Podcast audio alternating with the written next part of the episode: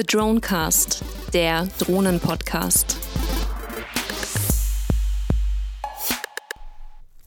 Hallo, heute kommen wir zu euch mit einer Sonderausgabe und zwar mit einem Interview, das wir auf der Spielwarenmesse in Nürnberg aufgenommen haben.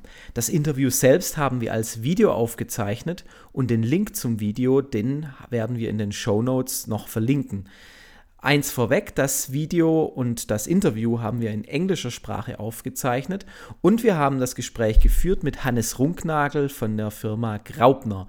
Ähm, wie ihr es euch schon denken könnt, geht es dabei natürlich um Drohnen. Viel Spaß dabei!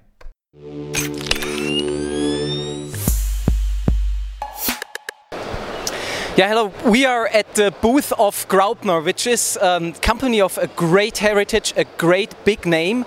Um, and we have already talked uh, within our podcast about this company in the context of drones. And we are happy now that uh, Graupner is actually stepping up into this scene. And I'm very happy to have uh, Mr. Runknagel here, who's CEO of Graupner. Um, and uh, first question would be so, you identified uh, the drone as a segment where you want to play a part with it uh, within. So, uh, what gives gave you the push to step into this segment, and what are your plans for this? Yeah, first of all, hello to all the um, Dronecast community. Um, it's very important for us to be part in the um, in the, the new drone uh, product category because it combines all our core knowledge, which is uh, electronics, which is coding, programming, um, and production of all that um, type of products. So we develop everything in our own uh, development department and we produce it in our own uh, production facilities. A drone, a race drone especially, is a combination of uh, motors, ESCs, the flight control of course, um, the receiver, a little bit of battery, and um, the carbon parts, which is um, our core and which, which we are best in since years. So this means yeah, we want to play a role in that new product category, in that new scene. We see it very important to to make our footprint in that um, yeah in that segment to to bring new customers to also to the retail shops, new customers to the whole modeling scene. So I think it's great for the modeling scene. I like the idea to have new type of customers, new type of, um, of people using that. So I see that's fresh wind for the whole industry. I like it. Okay, so talking about ste stepping into this specific segment of drones, um, you introduced a new product uh, also this year, which we have here. Um, can you tell us a little bit about the product and the specs and also the specialties which distinguish you from the competition so far? Yeah, I think the specialty in all our drone products is, um, I'm not sure if you see it, it's the black box in there. It's a combination of flight control, receiver and telemetry system. It's all in one box in that size. I show you here. So that's the size of it. And as I told you before, it's a combination of the flight control, the receiver, and the telemetry system. And this is core, this is key, this is our own developed and produced and coded product. And this is in all our drones. Um, this makes us difference when, when we talk about competitors because you don't need a PC, you don't need a laptop or anything else to make any change in your flight control, in your system.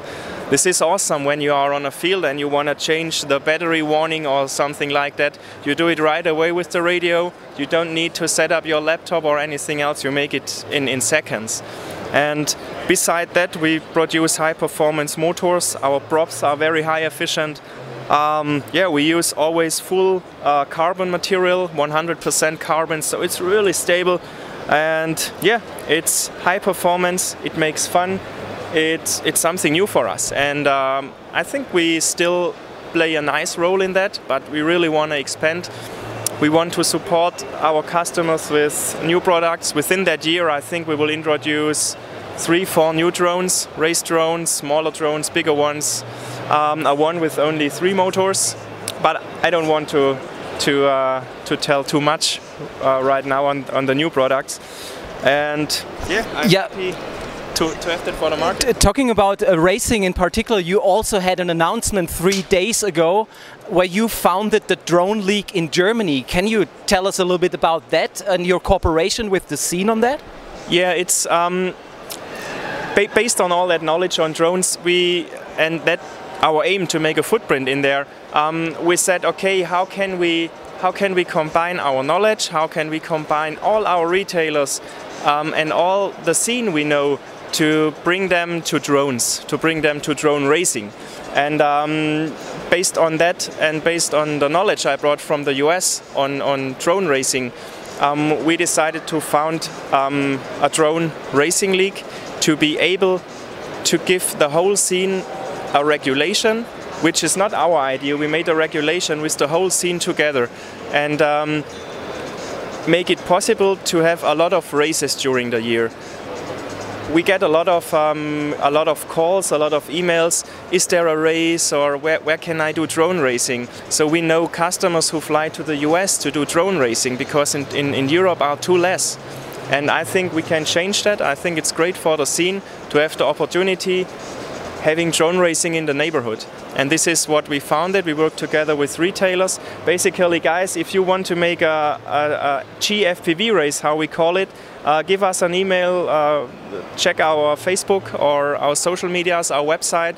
Um, yeah, you can apply for having our own drone racing, and we support you with all the flags, the, the gates, all you need to, to do it. The only thing is your manpower um, and um, invite people to, to make drone racing with you. So, Mr. Runknagel, thank you very much for this interview, and it was really a pleasure to see that this company with this so so good and old heritage is stepping up now into now into this field of, uh, of, of business again. And I wish you a great luck also with uh, your new products in this year, and hopefully see next year again here at the fair and um, look at also new products. Thank you very much. Thank you very much, and good to having you guys here. Thank you. Thanks.